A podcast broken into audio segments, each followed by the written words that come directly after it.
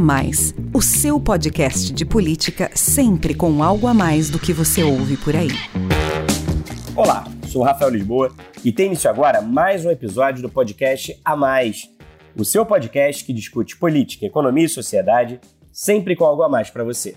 O A Mais faz parte da Bússola, que é uma plataforma de conteúdo estratégico, parceria da revista Exame com o grupo FSB. Hoje o A Mais traz aqui para você um debate promovido pela Bússola sobre o mapa da dislexia no Brasil. Um em cada 20 brasileiros tem baixa habilidade de decodificação e soletração, e por isso dificuldades no reconhecimento preciso das palavras e na compreensão de texto. Déficits cognitivos com prejuízo à leitura caracterizam a dislexia, um transtorno específico da aprendizagem de origem neurobiológica que atinge de 5 a 15% da população mundial, segundo a Associação Americana de Psiquiatria. Para compreender melhor os impactos que esse transtorno do neurodesenvolvimento gera na vida dos cerca de 10 milhões de brasileiros disléxicos e de seus familiares, e identificar caminhos que ajudem a superar desafios e tornar a sociedade mais inclusiva, acaba de ser lançado um estudo inédito sobre o perfil da dislexia no país. O mapeamento foi conduzido pelo Instituto ABCD, organização social com o propósito de promover projetos para melhorar a vida de pessoas com dislexia e outros transtornos de aprendizagem, em parceria com a Cisco, líder mundial em tecnologia da informação, e o Instituto IT Media, organização voltada para transformar realidades por meio da educação e da tecnologia. A pesquisa revelou uma série de barreiras para o apoio e o desenvolvimento de quem sofre do transtorno no Brasil. Obstáculos que incluem diagnóstico tardio, falta de informação, carência de profissionais preparados para lidar com a questão nas redes públicas de saúde e de educação e custo elevado para acompanhamento especializado. O estudo mostrou também que a situação se agravou ainda mais na pandemia, com quase 80% das famílias sem orientações no período para realizar as adaptações necessárias à rotina escolar. O levantamento reforçou ainda a importância da tecnologia como aliada de estudantes com dislexia. Um dos recursos disponíveis é o EduEdu, aplicativo gratuito de alfabetização e reforço escolar com soluções tecnológicas acessíveis, desenvolvido pelo Instituto ABCD. Em pouco mais de uma hora de live no YouTube da Exame, foram debatidos os principais achados do mapa da dislexia no país. E foram propostas ações inclusivas capazes de efetivamente ajudar e acolher pessoas com transtorno específico da aprendizagem. Me acompanharam no bate-papo Juliana Morina, diretora-presidente do Instituto ABCD, Ana Luísa Navas, uma das pesquisadoras responsáveis pelo estudo e professora de fonoaudiologia da Faculdade de Ciências Médicas da Santa Casa de São Paulo, Vitor Cavalcante, diretor-geral do Instituto IT Mídia, e Gabriele de Andrade, coordenadora do Grupo Mães do Brasil Dislexia e fundadora da Associação Mato Grossense de Dislexia. Vamos ouvir. Eu vou começar com a Juliana, que é diretora-presidente do Instituto ABCD, organização que trabalha há mais de uma década para melhorar a realidade das pessoas com dislexia e outros transtornos de aprendizagem, ajudando-as a se desenvolver e a ter sucesso na escola, no trabalho, na vida. Conta pra gente então, Juliana, mais sobre o trabalho do Instituto ABCD e como é que surgiu a ideia de realizar esse estudo abrangente sobre o perfil da dislexia no Brasil. Quais os principais objetivos de vocês com a pesquisa e como esse mapa diagnóstico pode ajudar na formulação de ações inclusivas e políticas públicas para apoiar disléxicos e suas famílias daqui para frente? Bem, Rafael, acho que a gente pode começar contando, né, sobre a história do Instituto ABCD, porque o Instituto ABCD ele surge, né, da experiência familiar sobre a dificuldade na inclusão escolar de um aluno com dislexia e também da visualização de como essa experiência pode ser diferente quando a inclusão escolar acontece em um país que entende o que é dislexia e sabe lidar com, com essas questões na sala de aula. Então, quando o Instituto ABCD foi fundado, já haviam várias outras ações é, que discutiam dislexia no nosso país, mas a nossa ideia principal foi criar pontes né, entre essas organizações que faziam esse trabalho e tornar a causa da dislexia mais conhecida. Né? Então, a gente fez primeiro esse trabalho de parceria com outras organizações e, posteriormente, nós começamos a caminhar mesmo para o campo da educação, entendendo que a maior parte da vida de um aluno que tem dislexia, a maior parte das dificuldades são vivenciadas nesse ambiente escolar. Investimos bastante na parte de formação de professores e pensando no contexto educacional né, do país, a gente entende que as dificuldades de aprendizagem, né, que, que são de origem socioeconômicas, culturais e também pedagógicas, elas acabam impactando de maneira dupla, né, a vida de quem tem dislexia, né, porque existe uma dificuldade de base, né, para essas, é, para aprendizagem da leitura e da escrita, e tem toda a questão educacional. Então, o Instituto ABCD também é, tem esse objetivo de trazer luz para a questão da dislexia dentro da escola, permitindo a identificação é, precoce e o acompanhamento para um encaminhamento mais direcionado e preciso para que os recursos da área da saúde, que vão ser alocados tanto no diagnóstico e no tratamento, sejam feitos da melhor maneira possível.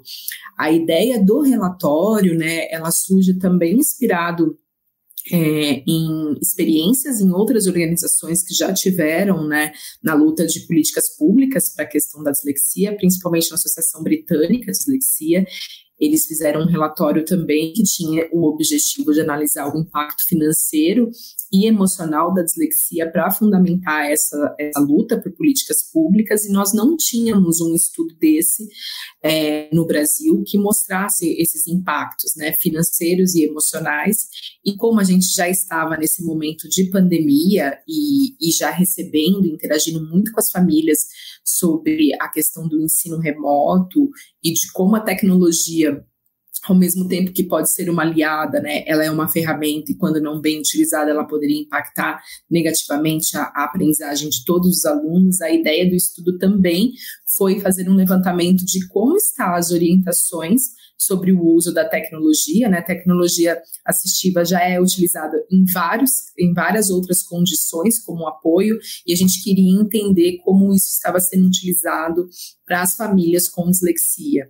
Então, foi essa inspiração que a gente teve é, para criar, né, para desenvolver esse estudo, que contou com a parceria da, da doutora Ana Luísa Navas, para a gente poder fazer realmente esse levantamento e ajudar as associações né, de mães, como a da Gabriele, que lutam bastante por políticas públicas, mas precisam de um documento, né, de como, como contar essa história, né, com base nos dados. Então, foi assim que a gente se uniu ao Instituto ITMID e à Cisco para fazer esse levantamento. Maravilha, Juliana. Acho que você tocou aí num aspecto muito importante, que é esse desafio duplo, né, de quem tem dislexia. De um lado, tem é, a questão neurobiológica, e de outro, os desafios de viver numa sociedade que não é acolhedora e inclusiva o suficiente principalmente na fase da educação, na fase de aprendizagem. Né? Então, acho que esse papel aí do Instituto ABCD é fundamental. E, como você disse, faltava um diagnóstico formal do perfil da dislexia no país, inclusive para ajudar associações como a da Gabriele a cobrar mais políticas públicas. Então, eu quero continuar explorando mais os achados desse estudo e por isso eu vou conversar agora com a Ana Luísa, pesquisadora que conduziu o relatório. Ana Luísa, você tratar de um mapeamento sobre dislexia nunca feito no Brasil, eu queria que você explicasse para a gente como é que foi o processo de pesquisa, o trabalho de abordagem dos temas, a análise das questões. E como especialista em transtorno específico da aprendizagem, o que mais te surpreendeu em relação aos resultados desse estudo inédito? Obrigada, Rafael. O trabalho foi feito a convite do, do Instituto ABCD, nessa parceria né, inédita. É, o que a gente pensou inicialmente foi que a, teríamos que buscar informações de diversas é, fontes. Né? Então, por um lado, era importante saber o que as famílias, é, a, a, opinião das famílias e, e, o relato das famílias que têm crianças com dislexia, mas nós também fizemos é, entrevistas e fizemos um questionário direcionado para diferentes públicos. Então, um deles foi para as famílias, como eu acabei de dizer, um outro questionário com perguntas direcionadas para adultos com dislexia. Né? Nós sabemos que existem, claro, as crianças crescem e continuam. Uma das características da dislexia é que ela é persistente, então é, ela a criança, o adolescente vai se adaptando com o apoio, mas o adulto que não teve nenhum apoio, ele também vai ter dificuldades, inclusive na vida profissional. Alguns deles relatam isso. Então, cada questionário foi direcionado para esse público, um para a família, um para os adultos e o outro para os especialistas. Então, do lado de cá, os especialistas é, como vem essa questão, como como está o atendimento e a preocupação, acho que uma das preocupações para o relatório era fazer esse mapeamento do impacto financeiro para as famílias, né? Então essas famílias estão conseguindo chegar num diagnóstico, têm acesso a serviços, os serviços sabem, né, fazer um diagnóstico, os profissionais sabem reconhecer sabem indicar um melhor tratamento. Então, eu acho que o, o, relatório foi muito completo, foi muito feliz nesse sentido, porque conseguiu olhar de diversos ângulos, né, a mesma questão. É, e, e, foi bastante interessante, por mais que nós é, quiséssemos um número maior, né, de respostas, a gente sempre quer mais, é, quer um número maior, mas ele foi muito representativo por duas razões. Uma, porque nós tivemos respostas de praticamente todos os estados do Brasil, então isso também nos deixou. São Paulo foi o, o estado que mais representou, mas outros estados também, o Mato Grosso, por exemplo, né, ajudou bastante. É, e também é, algo que nos deixou também tranquilos de saber que a gente contemplou né, uma diversidade grande de públicos é que houve uma distribuição de renda familiar. E isso foi algo muito importante. A gente teve é, desde pessoas com uma renda familiar alta, respondendo o questionário, até pessoas com uma renda familiar abaixo de dois mil reais. Então, a gente conseguiu fazer esse, esse mapeamento, e, e quando você me pergunta da análise das respostas, a gente conseguiu também fazer uma segmentação até para olhar, né? Assim, será que as crianças que são de uma faixa, eh, de uma família de renda familiar mais alta, estavam mais tranquilas, não tem problema nenhum, ou, ou não? E foi possível mapear esse recorte por renda familiar, é, por estado, muitas vezes, por conhecimento, né, das famílias. E eu acho que ficou, é, de fato, um relatório inédito e muito completo para servir, né, de base, para servir de é, de conversa né, melhor, tanto com, com os gestores de saúde, de, de educação, como com os políticos. E eu acho que eu acho que só valorizando esse espaço que nós temos aqui, também com os jornalistas, né? Porque a gente precisa divulgar, o conhecimento é o que mais vai ajudar a nossa sociedade e eu acho que a gente tem aqui nessa tela representado todos os atores mais importantes para que a gente consiga melhorar né, né, nessa divulgação, né? Tanto os pesquisadores, os institutos, a tecnologia, empresas apoiando e, e os jornalistas que vão fazer essa divulgação da melhor forma possível, né? Então, estou é, muito feliz com esse resultado, mas me surpreenderam algumas coisas. Então, só rapidamente, é, eu acho que o que mais me surpreendeu foi ainda a, a, a falta de conhecimento das famílias, o, a luta dessas famílias para buscar um diagnóstico correto, né? Algumas delas passam é, nas perguntas que nós fazíamos, algumas das famílias passaram por cinco, seis, sete, oito profissionais até chegar num diagnóstico. É, e muitas delas, mesmo de um nível socioeconômico mais baixo, tendo que pagar e pagar caro para fazer um diagnóstico no sistema privado, né, sendo que o sistema de saúde é, conseguiria acolher desde que tivesse o conhecimento. A gente, a gente tem né, serviços é, importantes que fazem esse diagnóstico no Brasil inteiro, mas ainda falta informação, né, falta formação dos profissionais e também informação das famílias de onde buscar, onde encontrar um, um, um, serviço gratuito em que elas possam fazer. Então, isso ainda me surpreendeu, porque a gente imagina que é, com tanta informação que nós temos hoje, é, já, já estaria como um pouquinho mais acessível para todas as famílias. Então, o diagnóstico ainda é muito tardio no Brasil. É, em outros países, a partir de sete anos, a criança que já não está indo bem no primeiro ano, em contato com a leitura, ela já é encaminhada para fazer esse diagnóstico, e aqui o que nós achamos foi quase nove anos.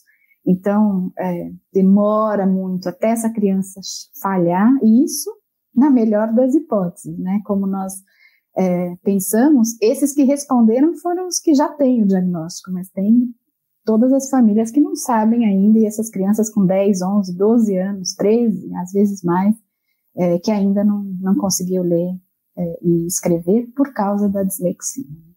Obrigado, Ana Luísa. Então, você destaca aí como um aspecto muito expressivo desse, desse diagnóstico, dessa pesquisa, que é ainda, como é tardia, essa identificação do transtorno na maioria das crianças com dislexia no país. Você falou aí de uma média de idade a partir de 9 anos, acima de outros lugares no mundo. Né? Você falou também da falta de informação, né? dentro desse estudo abrangente, que incluiu tanto familiares de crianças e de adultos com dislexia e também especialista. E o que mais você destacaria desse, desse relatório? Acho que tem vários, vários pontos importantes aí, eu acho que em relação à, à educação, o quanto as escolas não, não, não fizeram orientação, não tem orientação de como usar a tecnologia, né? Uma, uma das é, questões essenciais para que nesse momento é, eles pudessem acompanhar ou que possam acompanhar. A questão de que quase 60%, 70% mencionou aspectos negativos de autoestima, problemas emocionais relacionados a isso, né, que nós sabemos que existem, mas é, eu acho que quando a gente vê um número assim, 60%, é, é muito, são muitas crianças é, sofrendo e com, com dificuldades na escola que não precisariam. Né? Elas, se tivessem esse acompanhamento, se tivessem o diagnóstico, elas não precisariam estar com esses sentimentos tão negativos em relação à, à educação, é, que é tudo que nós todos né, pensamos na educação inclusiva. A educação inclusiva é permitir que todos possam aprender cada um vai ter uma necessidade. Então, isso me chama muita atenção também, várias famílias relatando dificuldades, é, e muitos deles que não fazem o tratamento. Uma das perguntas é: seu filho, mesmo com o diagnóstico, ele faz tratamento, ele faz acompanhamento especializado, e muitas dessas famílias dizendo que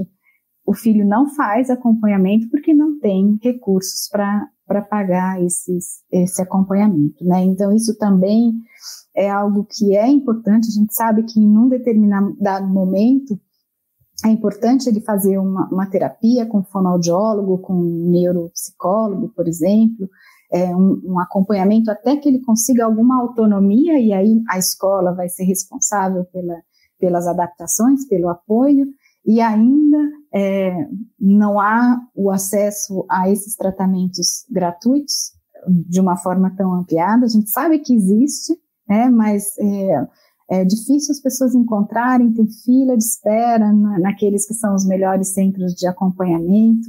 E, e acabam que, sem esse recurso financeiro, as, as famílias desistem e, e aí, se não contarem com um apoio na escola, vai de novo, né, ter toda a repercussão isso na vida escolar e depois mais à frente, né? Então, esse também foi um ponto bem importante do relatório que que só reforça a necessidade da gente brigar por políticas públicas de identificação precoce, de que a gente tenha esse acesso tanto na saúde como na educação para facilitar todo esse movimento. Diagnóstico tardio, problemas financeiros para poder manter o acompanhamento especializado que muitas vezes é, não é encontrado na rede pública nem de saúde nem de educação, questões ligadas à autoestima, né? Esses são os principais achados desse mapa da dislexia no país. E você e a Juliana falaram também da importância da tecnologia como aliada das pessoas com dislexia. E esse aspecto também teve claro destaque na pesquisa. A gente sabe que recursos digitais ajudam o aluno disléxico a desenvolver a leitura. E é sobre tecnologia e educação como ferramentas de inclusão e transformação social, que agora eu vou falar com o Vitor, do Instituto IT Mídia, organização que foi parceira do Instituto ABCD na realização desse estudo. Vitor, como é que o IT Media, com as suas soluções digitais, tem ajudado a melhorar a aprendizagem de quem tem dislexia?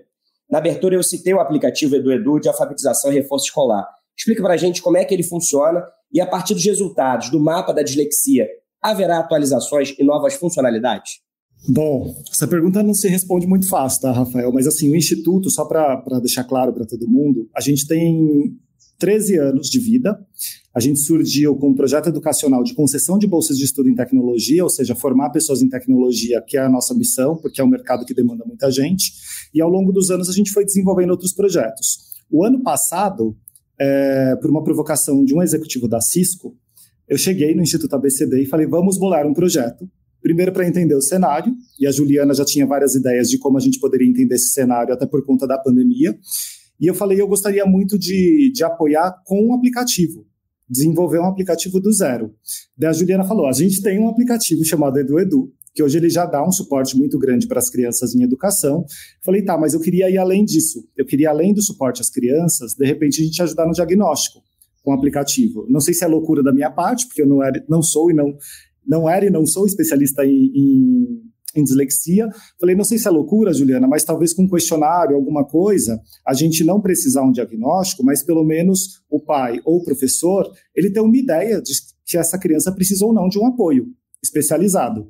E foi aí que a gente chegou nessa live de hoje. A gente produziu esse relatório que tem vários achados, mostrando que o problema do diagnóstico ele tem barreira que não é só social, tem pessoas com grana que têm problema para diagnosticar criança. Eu mesmo, depois que a gente lançou o projeto, conversando com vários executivos do mercado, vários me relataram é, situações com seus filhos, crianças começaram a ser alfabetizadas aos nove anos, porque tinha uma série de dificuldades e a escola não estava pronta para ajudar, é, crianças que sofriam bullying em escolas de altíssimo padrão em São Paulo, chegava chorando em casa, é, mamãe, porque eu sou burra? E esse era o tipo de, de, de, coisa que os pais tinham que escutar. Falei, então a gente tem que, de alguma forma, conectar a tecnologia para ajudar, um, no processo de aprendizagem, e o Instituto ABCD já vinha fazendo isso com o Edu Edu, e dois, auxiliar de alguma forma no diagnóstico. Então, a nossa contribuição nesse momento foi principalmente nesse módulo para auxiliar no diagnóstico, que é um dos maiores problemas que a gente tem hoje. E como a Ana destacou, não é um problema só na criança. Como a gente tem um déficit aí gigantesco no país, às vezes chega na adolescência e não foi diagnosticado. Às vezes a pessoa se depara como adulto num processo seletivo e, e sabe ali na hora que ela tem uma dificuldade imensa para escrever uma redação, por exemplo. É, eu estou discutindo com a Juliana o próximo passo desse projeto, que a gente ainda não sabe se vai ser solução educacional para adolescente, que sofre muito ainda, ou se vai ser algo para a vida profissional, porque a gente sabe que os processos seletivos não são inclusivos. Então, para ser mais objetivo na resposta e a gente finalizar e você continuar aqui com o bate-papo, o Instituto ITMídia, junto com a Assisto, se uniu ao ABCD para criar esse módulo dentro do EduEdu, inicialmente para ajudar no diagnóstico. Então, a gente quer pegar esse dado horroroso do relatório, mostrando essa desigualdade no, no, diagnóstico, esse problema que as crianças sofrem pelo diagnóstico não ser precoce, e por meio de um aplicativo simples, liberado numa plataforma Android, que é o celular de mais fácil acesso no Brasil, e lembrando também que o celular é o primeiro acesso que as famílias normalmente têm. O computador deixou de ser, porque é um objeto caro, então, pelo meio, por meio do celular, qualquer família consegue fazer um uma pré-análise de que se o seu filho, sobrinha, enfim, qualquer criança que ela tenha convívio, possa sofrer com esse transtorno ou não. E a, o fato de, de estar no celular também, numa plataforma de fácil acesso, ajuda o ensino público. Porque no colégio particular, eles têm uma série de recursos, e mesmo assim tem uma série de problemas para ser resolvido. Mas no ensino público, o diretor, a professora, normalmente tem um celular desses mais simples e vai poder fazer algumas perguntas ali com o aluno e pré-identificar se ele tem a necessidade de alguma ajuda especializada. Obrigado, Vitor. Muito bacana aí o projeto e a parceria de vocês.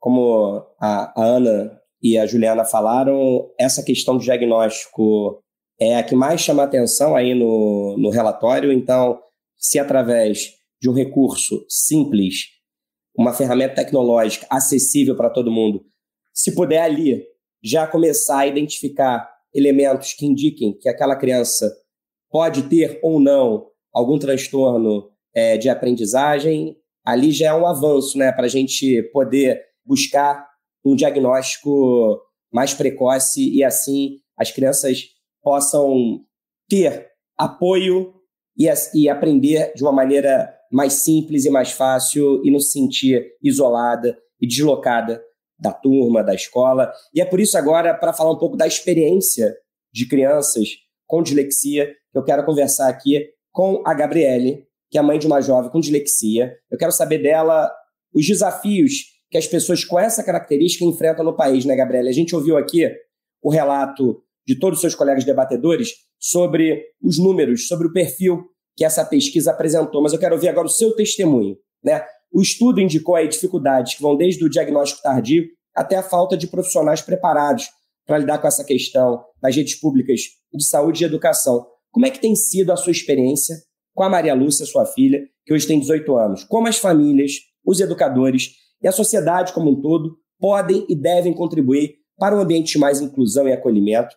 E quais tipos de ajuda e orientação são oferecidos nesses grupos de apoio sobre dislexia? Qual a importância dessa troca que vocês estabelecem lá?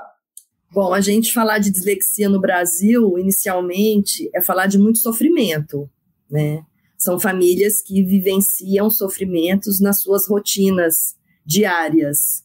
São mães que não sabem por que seus filhos não aprendem. São pais que ficam buscando de porta em porta informações para tentar entender o porquê que o filho não aprende. Então, infelizmente, hoje no Brasil, falar de dislexia é falar de sofrimento. E a minha história com a minha filha também passou por isso.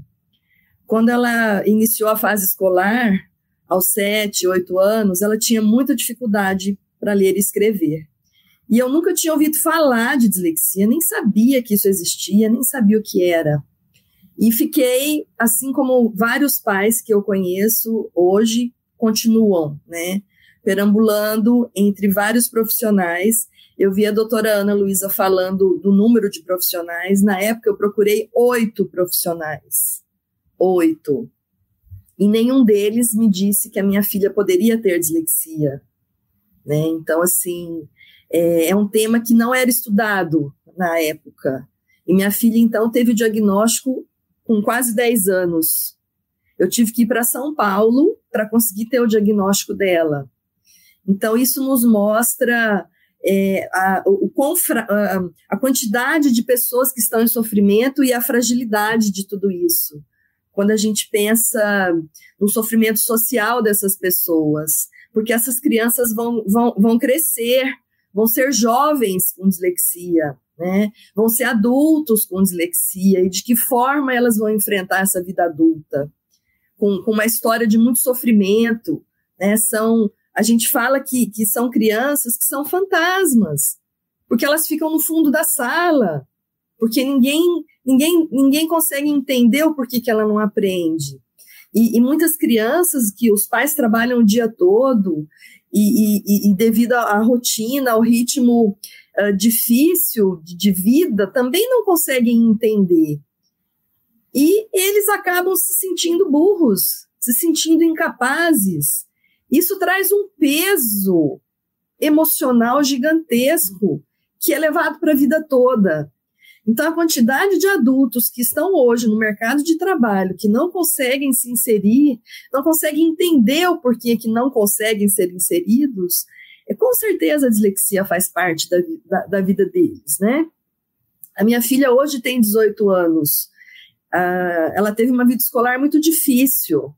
Estudou em escola particular, mas muito difícil. A escola não sabia o que fazer, os professores não tinham informação, tudo muito difícil. Então, uh, é uma fase que a gente não gosta de lembrar, porque não traz boas, boas lembranças. Era para ser um espaço uh, de aprendizado, de, de, de descobertas, um, um, um, ambiente gostoso.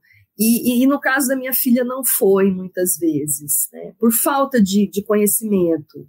Então, é, com o diagnóstico dela, foi possível iniciar a intervenção, é, teve bastante impacto, porque ela, ela foi alfabetizada, ela começou a acompanhar a turma na escola, ela começou a perceber que ela é capaz. E um belo dia, pequena ainda, ela me disse: Mamãe, é, então eu não sou burra, eu sou disléxica.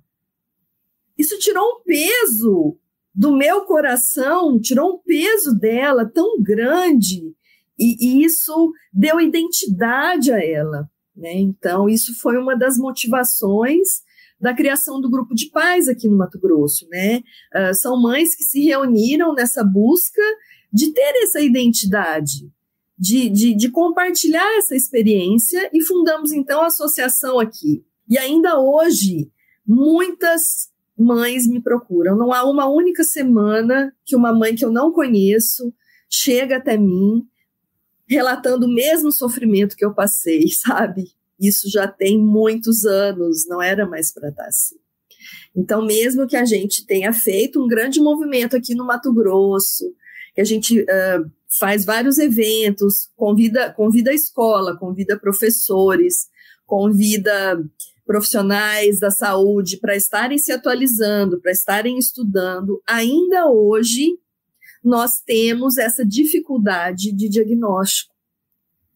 Né? Ainda hoje, na rede pública, por exemplo, não há diagnóstico. Então, as, as famílias que, que não têm condição financeira de arcar com, com, com questões particulares ficam sem rumo, não é? Então, assim, é, é muito, muito difícil, é uma coisa constante, diária, que essas famílias precisam conviver com tudo isso. E hoje, aos 18 anos, minha filha está na faculdade, então ela está numa nova fase, com novos desafios.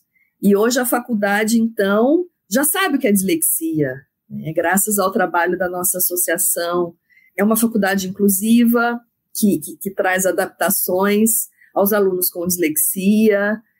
Tivemos muitos avanços. E daí está a questão do que a sociedade pode fazer. Exatamente nesse ponto, Rafael. A sociedade precisa se empoderar dessas informações, precisa entender qual é seu papel, né? E é, munida de informações, como essa pesquisa, que foi maravilhosa, realmente chegar ao poder público e dizer: olha, nós estamos aqui, nós não somos fantasmas, né? os nossos filhos estão aqui, precisam de atendimento, vamos estruturar a rede, vamos uh, inserir a dislexia nas políticas públicas de fato. Muito tocante o seu depoimento, Gabriele, assim, é muito inspirador tudo que você tem feito, não só pela sua filha, mas por outras crianças, por outros adolescentes, por outros jovens com dislexia, como você disse, não precisava ser assim, porque a gente precisa é, ter informação, a gente precisa ter o poder público entendendo que essa questão tem que fazer parte das políticas públicas. Né? A gente viu aí no relatório do Instituto ABCD, em parceria com IT Media e Cisco, que o diagnóstico ainda é muito tardio, e além do diagnóstico, as redes públicas não estão preparadas, nem as redes particulares. Né? Você falou que a sua filha estudou numa escola particular e ainda assim enfrentou uma série de desafios. Eu acho que o fundamental é informação e conscientização. Entender, esse número é muito expressivo né, que vocês trouxeram para cá. São 10 milhões de brasileiros disléxicos aqui no país. Ou seja, um em cada 20 brasileiros. Essa é uma realidade de muita gente e que quase sempre não é percebida. Como você disse aí, essas pessoas com dislexia acabam sendo pessoas fantasmas, cujas necessidades não são enfrentadas da maneira que devem ser. E, claro, durante a pandemia, essa situação certamente piorou, né? A pandemia foi um período desafiador para todos nós. As limitações impostas pelo coronavírus nos fizeram rever hábitos, adaptar processos, mudar a rotina. E o impacto sobre a educação também foi gigantesco, com alunos e professores longe das escolas, no modelo remoto de aulas, um modelo que potencializou as diferenças de um país extremamente desigual como é o Brasil. Como a pesquisa de vocês mostrou, os desafios para os estudantes com dislexia se agravaram ainda mais com a Covid-19. Eu quero então ouvir a avaliação de cada um de vocês sobre os efeitos da crise do coronavírus sobre o processo de aprendizagem e que lições a gente tira desse momento para melhorar o sistema de ensino, em especial para quem tem um cérebro neurodiverso. Primeiro você, Juliana, e aproveito também para pedir para você contar como é que o Instituto ABCD fez para estar mais próximo das pessoas com dislexia e seus familiares durante esse período tão desafiador, como a gente disse aí. Vocês desenvolveram ações e estratégias específicas para a pandemia? É, realmente foi um grande, está sendo ainda, né, um grande desafio, eu acho, porque mesmo com o retorno às aulas presenciais, a gente ainda tem a gente ficou com alguns requisitos né, da, da pandemia.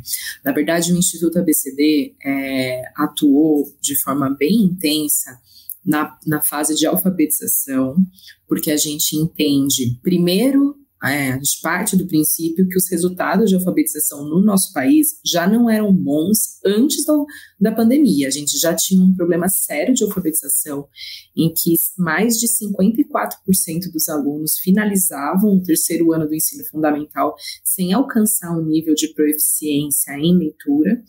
Então, a gente já tinha um, um, grande déficit né, nesse processo de aprendizagem da leitura e da escrita. E são crianças, né, na faixa etária aí, que estão entrando no processo de alfabetização entre os 5, 9 anos, né, que a gente esperaria que tivesse concluído todo esse processo, que ainda tem pouca autonomia para o estudo remoto, que precisa de muito apoio né, para uma organização, para a rotina, em termos de desenvolvimento. Sem pensar nas crianças que têm um transtorno específico de aprendizagem, todos os alunos enfrentaram desafios nesse processo é, de aprendizagem, principalmente aqueles que estavam na fase de alfabetização.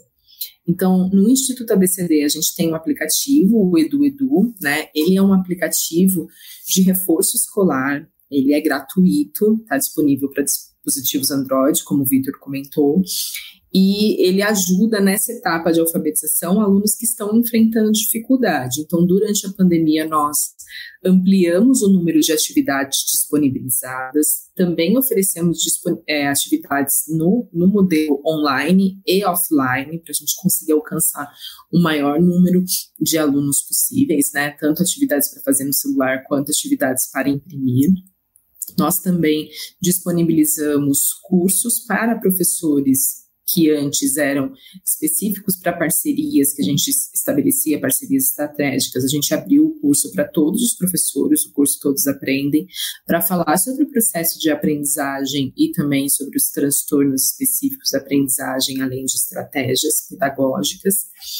E, especialmente na, dentro do aplicativo, né, na área de dislexia, que é essa área que o Victor comentou, nós fizemos, então, um, um instrumento de triagem que possibilita é, identificar esses sinais, então tão, tanto os pais quanto os professores podem usar para identificar sinais, e além disso, além da ferramenta, né, nós temos toda uma área de informações, inclusive com um passo a passo sobre como buscar ajuda no SUS, né, porque muitas vezes, como a Ana Luísa colocou, um recurso, o Sistema Único de Saúde tem recursos para fazer o diagnóstico, porém, a gente não consegue encontrar, as famílias ficam perdidas, não encontram esse caminho. Então, coisas que são simples, como qual unidade que eu devo procurar, né? Qual é, atendimento que eu devo procurar, o que eu devo levar, o que, que eu devo pedir para a escola para levar até, até esse, esse profissional, qual o primeiro profissional que, o, que eu devo procurar. Então, tudo isso foi feito também e disponibilizado na área do Edu Edu, porque o Edu Edu já tinha um alcance grande, foi essa a nossa é, escolha estratégica. A gente já conseguiu alcançar um grande número de alunos por conta mesmo da pandemia, né, que ficaram sem recursos aí para esse processo de aprendizagem. Então a ideia era utilizar mesmo essa ferramenta e a gente conseguiu lançar agora no mês passado esse espaço específico para a dislexia.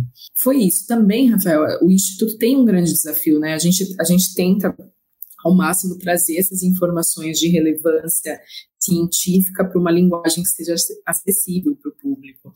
Então, no ano passado, né, em meio à pandemia, nós tivemos um curso de atualização sobre dislexia com palestrantes nacionais e internacionais também todas as ações do Instituto são gratuitas, então esse, esse conteúdo ficou disponível para atualização dos profissionais, com uma visão que traz é, uma abordagem que conversa muito com o Brasil, que é para falar sobre fatores de risco e fatores protetivos da dislexia, que hoje a gente já conhece quais são os fatores que podem proteger e promover um melhor desenvolvimento da leitura e da escrita.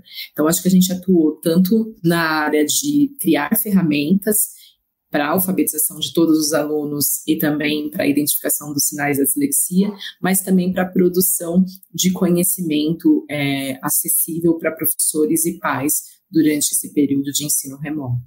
Pois é, porque essa realidade ela só vai ser transformada se não só as crianças com dislexia forem alcançadas, mas também os pais, os responsáveis, os profissionais, os professores né? Na verdade, é, é um pouco aquilo que a gente vem falando desde o início dessa live, e a Gabriela reforçou bastante, que é a questão de toda a sociedade se engajar e se envolver. E por isso, esse trabalho do Instituto ABCD é tão importante e tem sido importante durante a pandemia. Agora eu quero conversar com você de novo, Ana Luísa.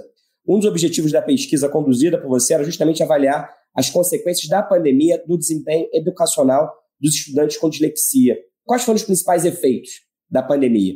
E a partir desses resultados, o que é preciso fazer para recuperar o tempo perdido e desenvolver um modelo de ensino que seja mais eficiente e inclusivo? É, eu acho que foi a, a pandemia foi difícil para todos, né? Eu acho que para os professores foi difícil. Nós não tivemos o questionário direcionado para os professores, mas o relato das famílias foi de muito desespero, né? É, de, de não saber o que fazer, porque se para todos foi difícil, para essas crianças que têm dificuldade de leitura, de acompanhar um texto que estava sendo apresentado na tela, ou, ou dos pequenos que estavam justo no período de alfabetização, aí sim, a questão é se já no, no presencial, com contato pro, com o professor, já é difícil, aí que ele fica mais invisível ainda, né? Fecha a câmera, fica quietinho lá, quase que dormindo, porque teria sido preciso uma orientação melhor.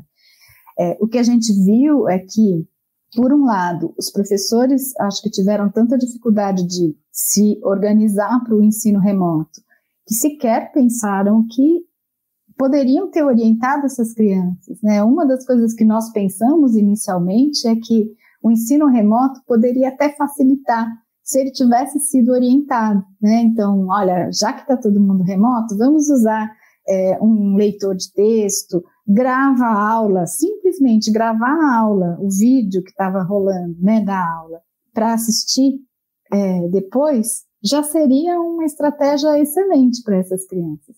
Mas se eles não tivessem sido orientados, né, se o professor não orientou, ou se não havia possibilidade tecnológica para isso, é muito difícil.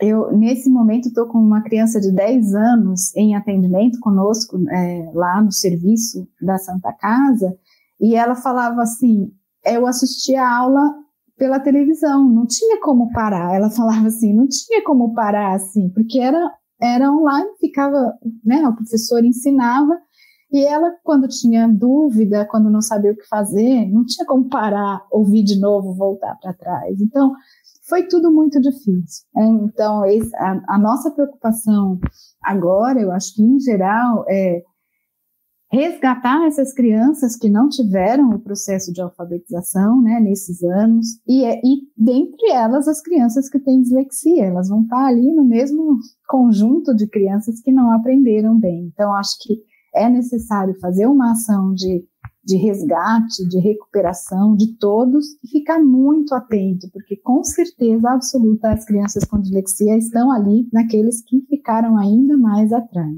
né?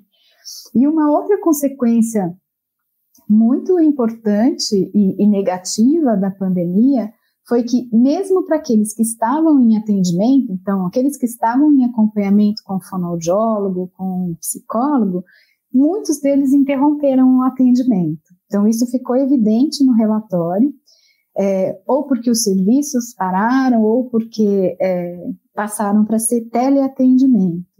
E no relato dos especialistas, isso o nosso, nosso relatório mostrou, que para todos eles, no, no atendimento, é, em teleatendimento, o resultado não foi tão bom. Então, a evolução, mesmo para aqueles que conseguiram manter um atendimento nesse momento da pandemia, não foi tão efetivo, né, fazer é, à distância.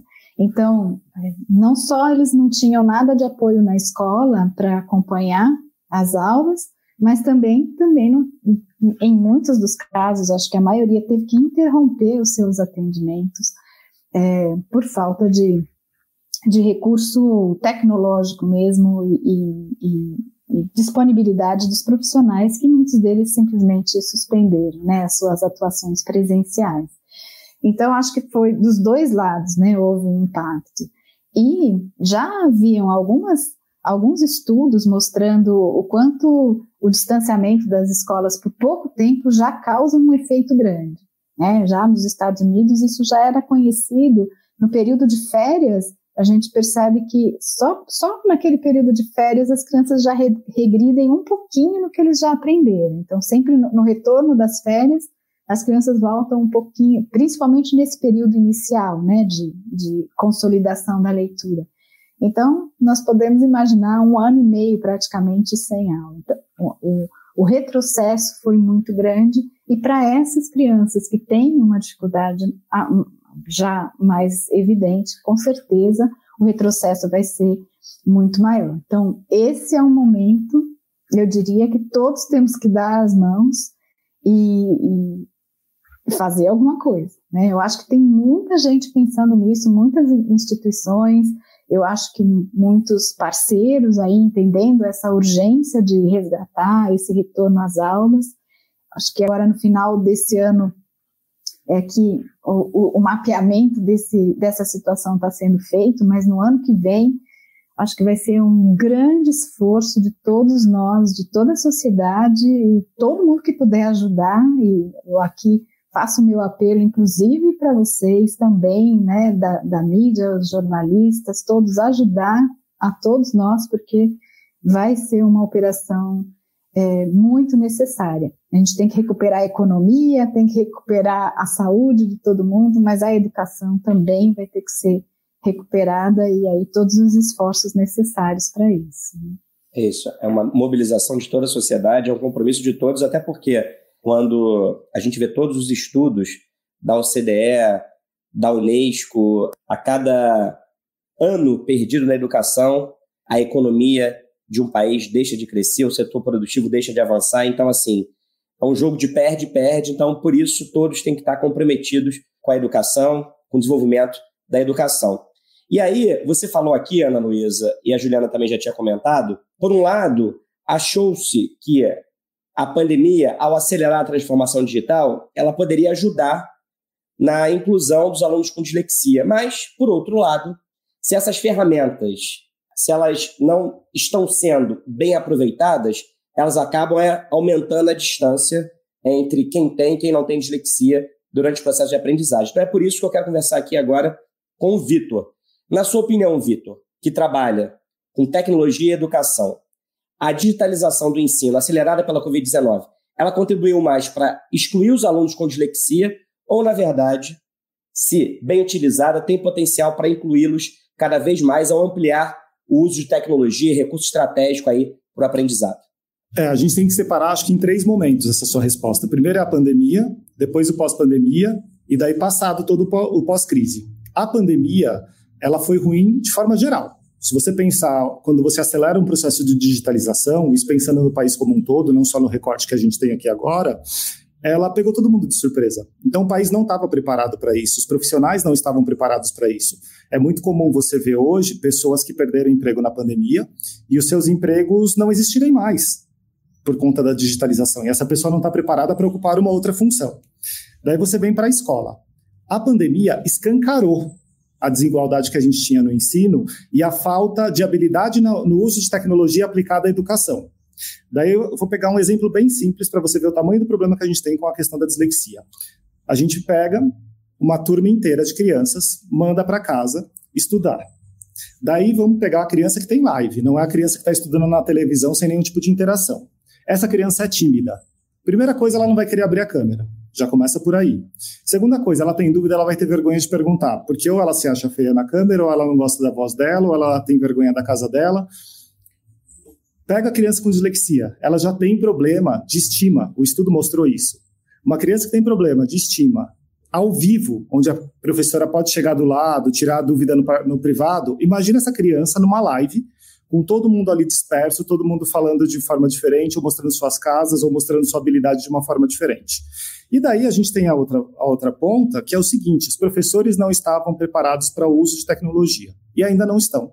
Não usavam bem na sala de aula, e muito menos à distância. E isso não é só o professor do ensino público, professor do ensino privado também. Eu conheço professores assim escolas de altíssimo nível, inclusive faculdades aqui no estado de São Paulo, que sofreram muito para adaptar a metodologia de aula para um ensino online. Não, não conseguiam lidar bem com, com compartilhamento de conteúdo, com fecha, abertura e fechamento de microfone, não conseguiam organizar a forma como as perguntas poderiam ser feitas, usando aquele recurso de mostrar a mãozinha levantada, então ficava aquela bagunça. Imagina um aluno com dislexia, que já tem problema da estima, que já tem problema de leitura, é, já tem toda a dificuldade ali nesse contexto, lidando com essa bagunça, porque no fundo foi uma bagunça o que aconteceu na educação infantil.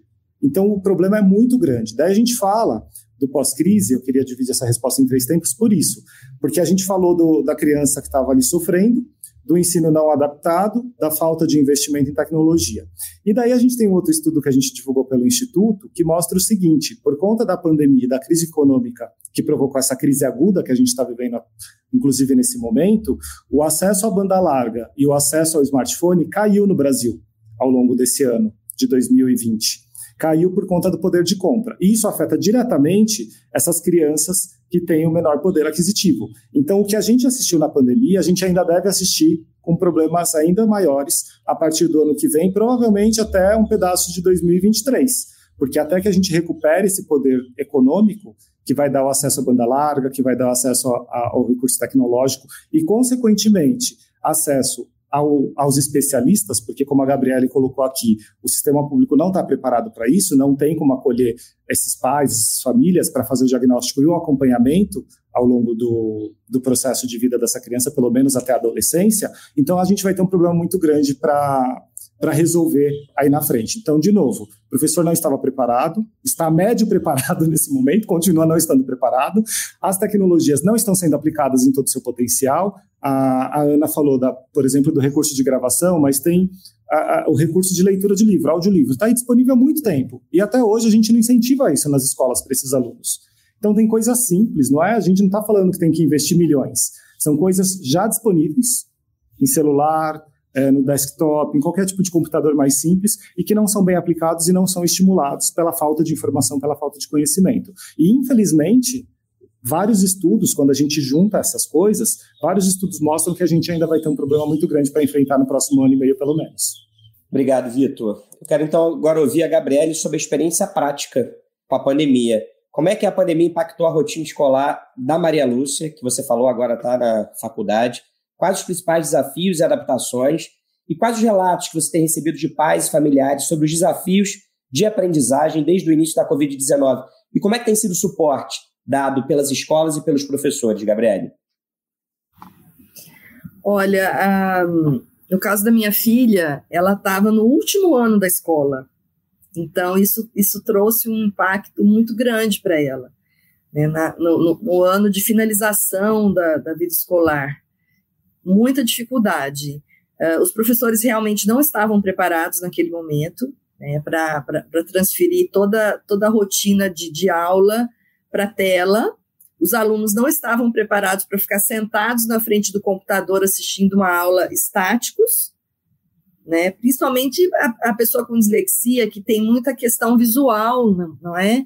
E, e se você está na sala de aula, você pode perguntar, você tem um colega do seu lado que você pode chegar bem baixinho perto dele e falar: ah, eu não entendi, como que é mesmo?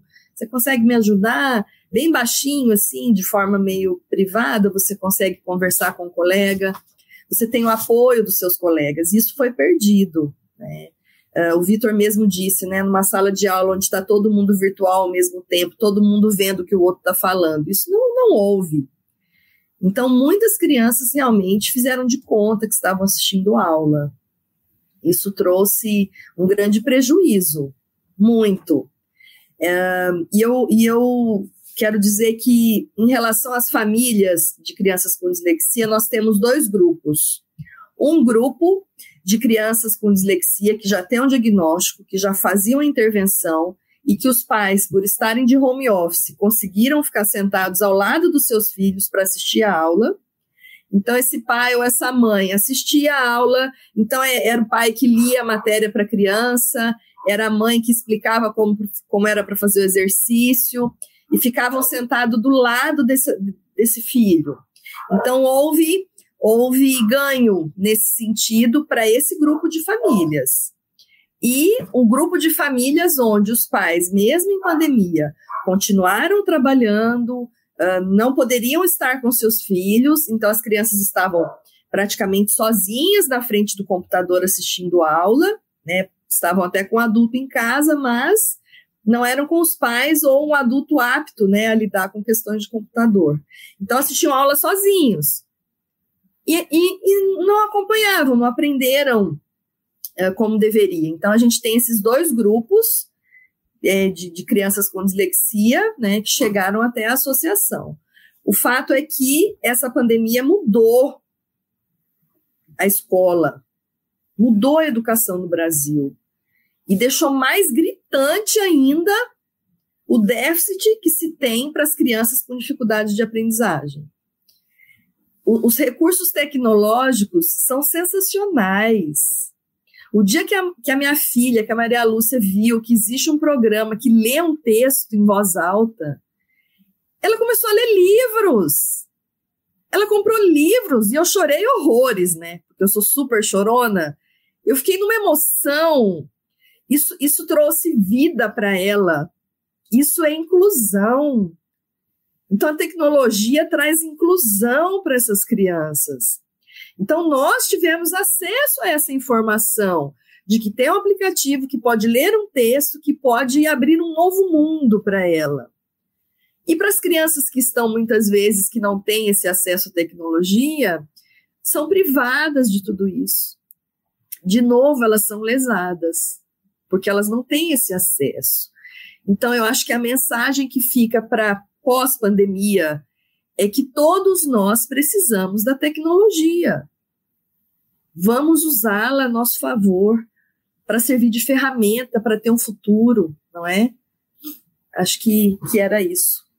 É, a, te a tecnologia ela tem potencial de democratizar o conhecimento e as oportunidades desde que ela seja acessível para todos. Senão, ela só aumenta as desigualdades. Então, acho que essa é a mensagem que a Gabriela e todos vocês deixaram aqui. A gente falou aqui sobre esse diagnóstico da dislexia no Brasil, os desafios enfrentados por essa população, desafios que ainda são muitos, e essa população precisou superar ainda mais obstáculos desde o início da pandemia.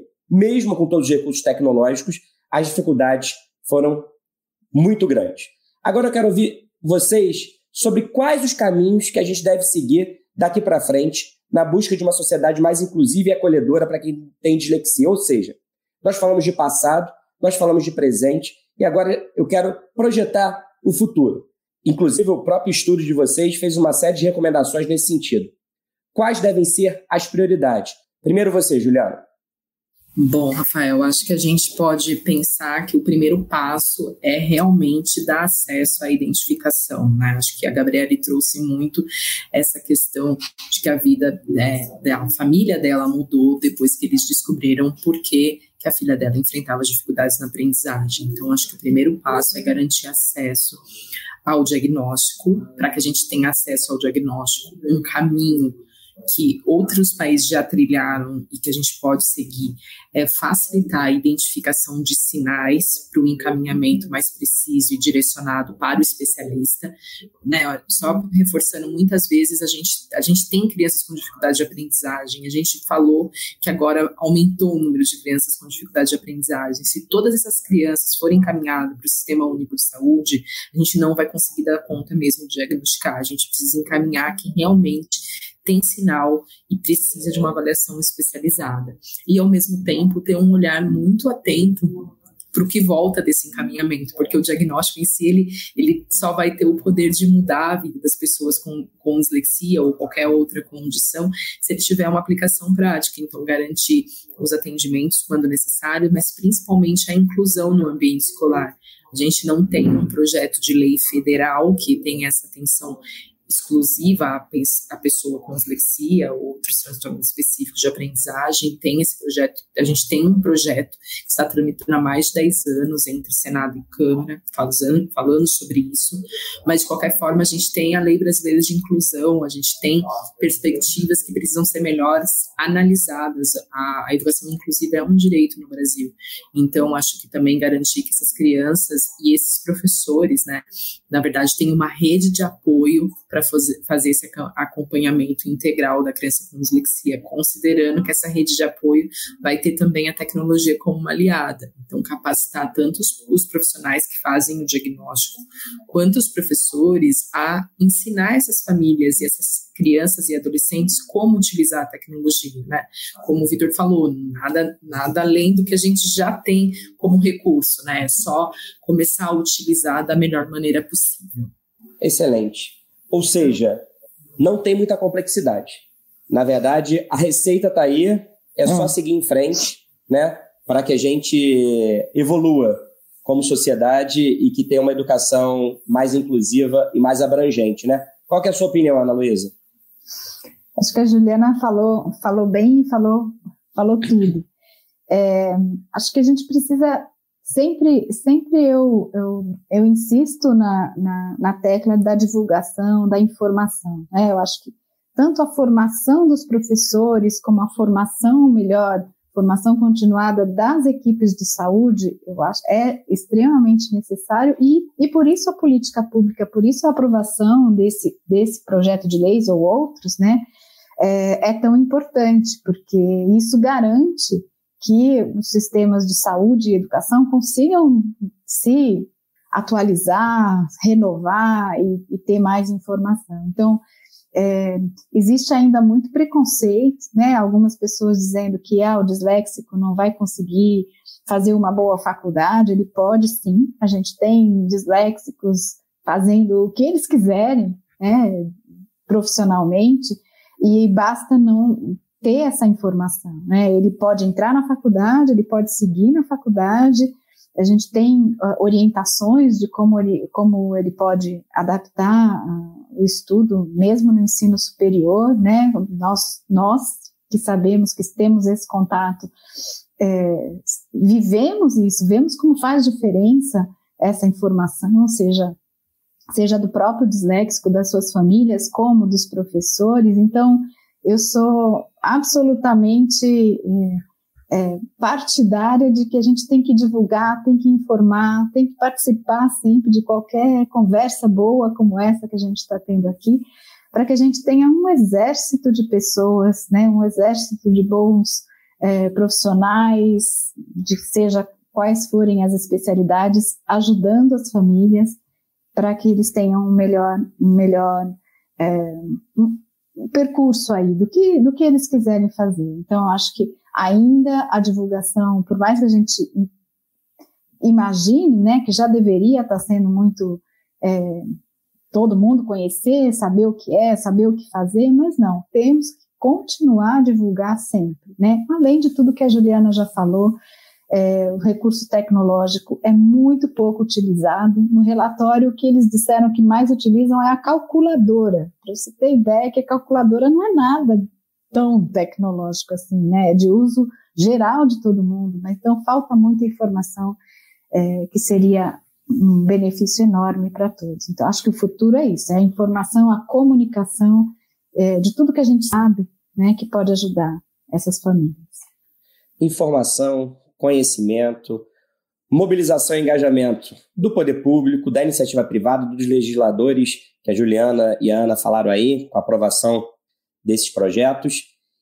E como a Ana disse, né, é, as pessoas com um cérebro neurodiverso podem fazer o que quiserem.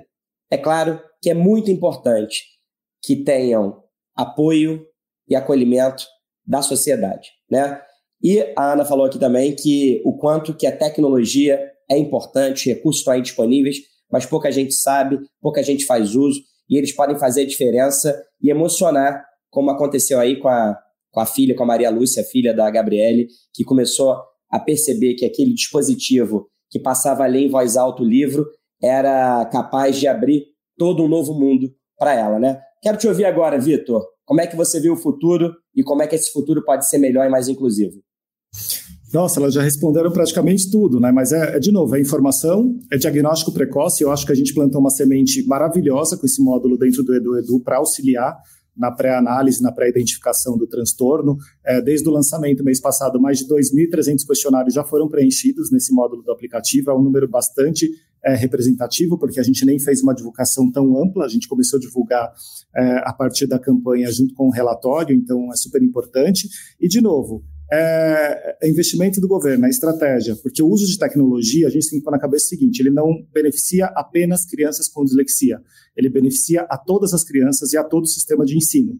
Então, se a gente tiver uma política séria, correta, de aplicação da tecnologia no ensino infantil, no ensino de adolescentes, porque muda, tem uma diferença, a Juliana e eu temos discutido sobre isso, como a gente pode fazer, o que a gente pode evoluir o ano que vem com esse projeto para sair só da criança e chegar no adolescente que ainda sofre muito, principalmente aqueles que tiveram diagnóstico tardio ou não tiveram diagnóstico. Então a gente tem que investir muito em tecnologia. Isso não vai acontecer só pelo Estado, vai ter que acontecer por meio de parcerias público-privadas via Instituto ABCD, Instituto ITMídia, empresas como a Cisco e outras interessadas em disseminar o uso da tecnologia na educação. E por fim, para a gente fechar todo o ciclo da vida é adaptar os processos seletivos, porque as empresas também precisam ter ambientes mais inclusivos. Um exemplo simples de novo, uma pessoa que tem o transtorno de aprendizagem e o problema maior que ela enfrenta é na escrita, ela pode ter um cérebro maravilhoso, ter todas as características para preencher uma vaga, inclusive eles são excelentes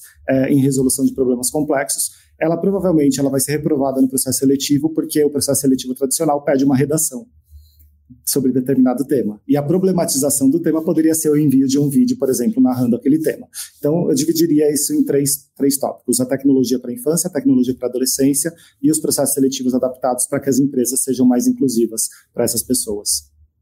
Pois é, processos de recrutamento e seleção para empresas que sejam mais inclusivos, até porque, né, como a gente vem conversando aqui, e a gente sempre trata desse tema da diversidade aqui na Bússola, diversidade é um ativo para qualquer empresa. Porque quando a gente tem equipes de colaboradores que são formadas por pessoas com diferentes experiências, visões de mundo, diferentes origens, você torna aquela empresa mais criativa, mais capaz de atrair talentos e consumidores, porque ela vai estar olhando a realidade sob diferentes perspectivas.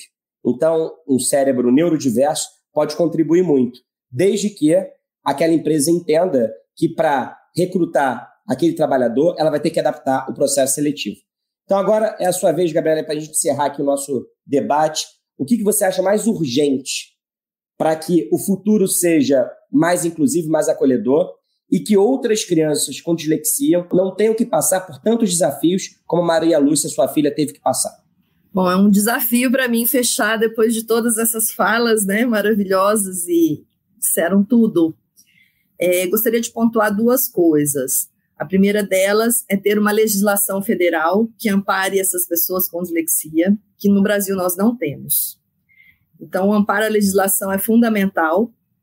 Nós temos direito à educação, nossas crianças precisam desse espaço legislativo.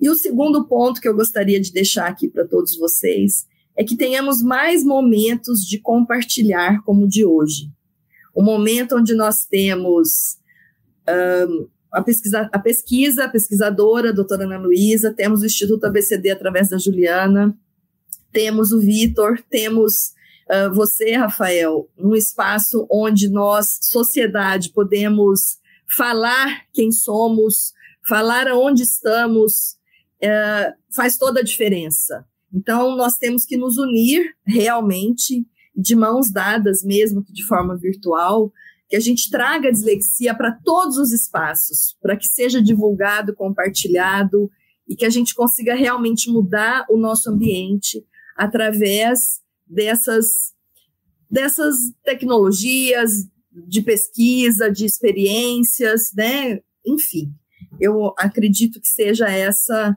a diferença para o nosso futuro, que nós estamos todos juntos nessa.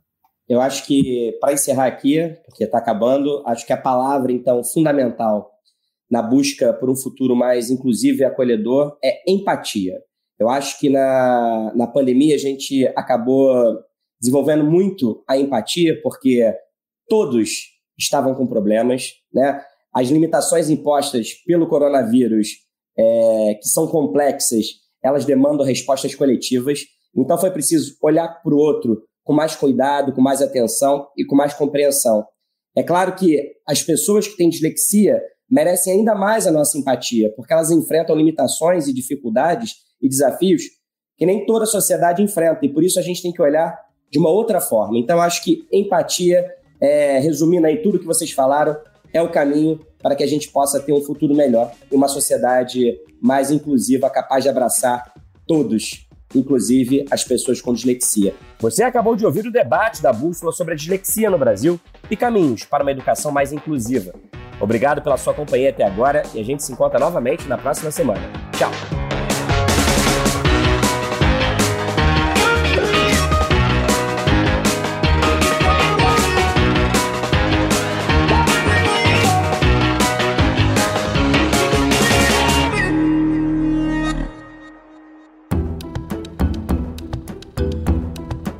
Edição Guilherme Baldi, este podcast faz parte da plataforma Bússola, um produto do grupo FSB.